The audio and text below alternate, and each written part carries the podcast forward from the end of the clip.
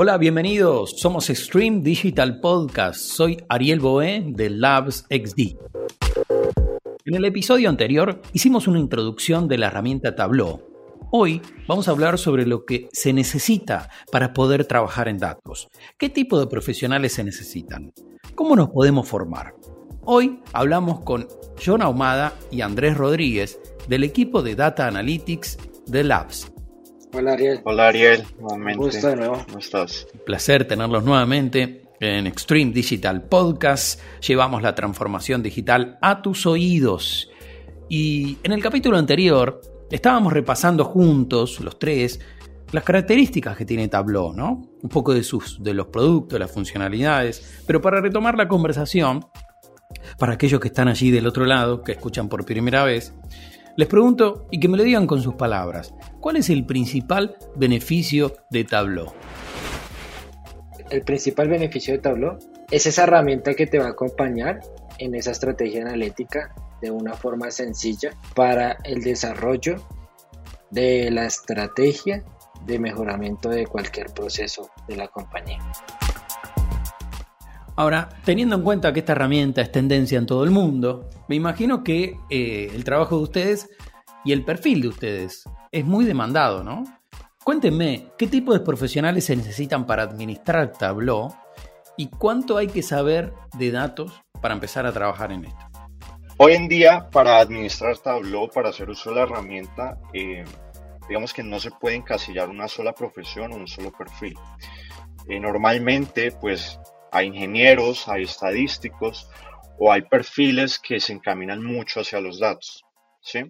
En cuanto a la pregunta de cuánto hay que saber de datos, yo creo que eh, no es tanto cuánto hay que saber, sino que te, tiene que gustar los datos para poder hacer uso de Tableau. Entonces, una persona que a lo mejor no tenga mucho conocimiento de datos o que no haya trabajado mucho con datos, igualmente tiene que animarse a usar la herramienta y, digámoslo así, la experiencia de la misma es la que lo va a encaminar y la que lo va a hacer conocedor de, de los datos como tal acá está la, una de las grandes ventajas que tiene Tableau y es que Tableau está enfocado tanto para profesionales muy técnicos como para profesionales eh, de negocio. ¿sí? Entonces no está encasillada a un solo tipo de profesional. Como mencionaba Andrés, acá lo importante es que le apasionen los datos, que le apasione eh, trabajar en los datos y buscar qué me puede estar diciendo los datos. Tableau te permite eso. ¿sí?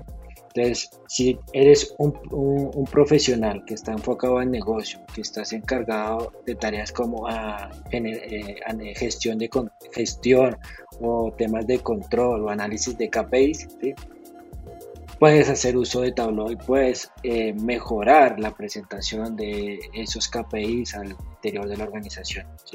No requieres de mayor conocimiento técnico para poder explotar y poder transformar la forma en la que tú estás disponibilizando esos resultados a la organización.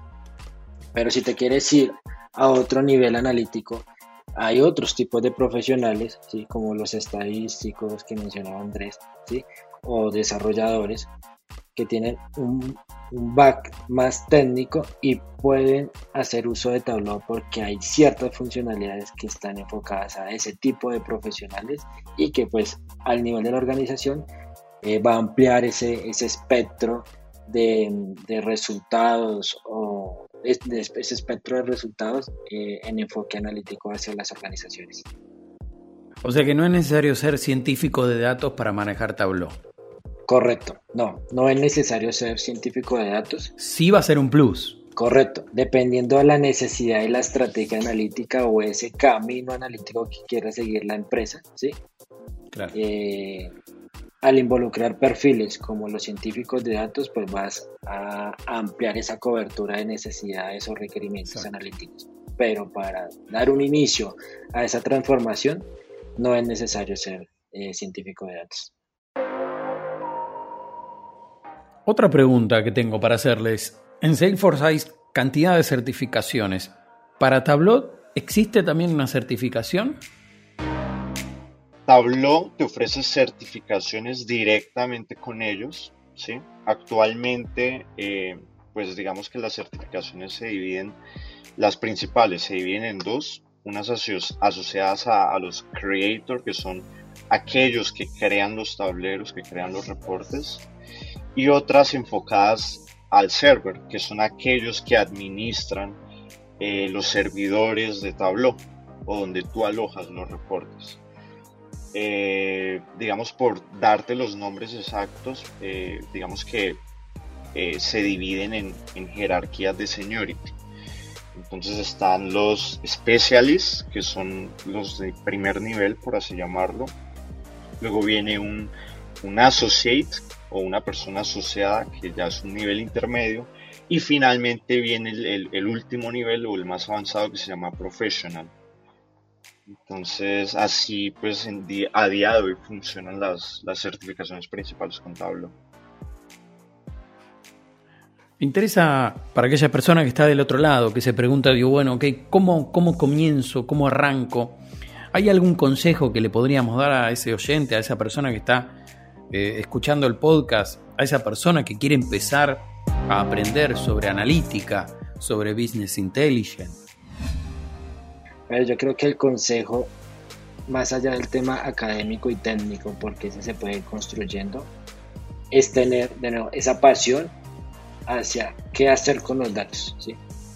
Porque caminos hay muchos, ¿sí? Dependiendo del enfoque, si tú ya te quieres ir a analítica más profunda, pues hay otros skills que tú tienes que ir desarrollando, ¿sí? Pero lo más importante yo creería que es eso, tener claro que quieres iniciar este camino de analítica y la pasión por los datos.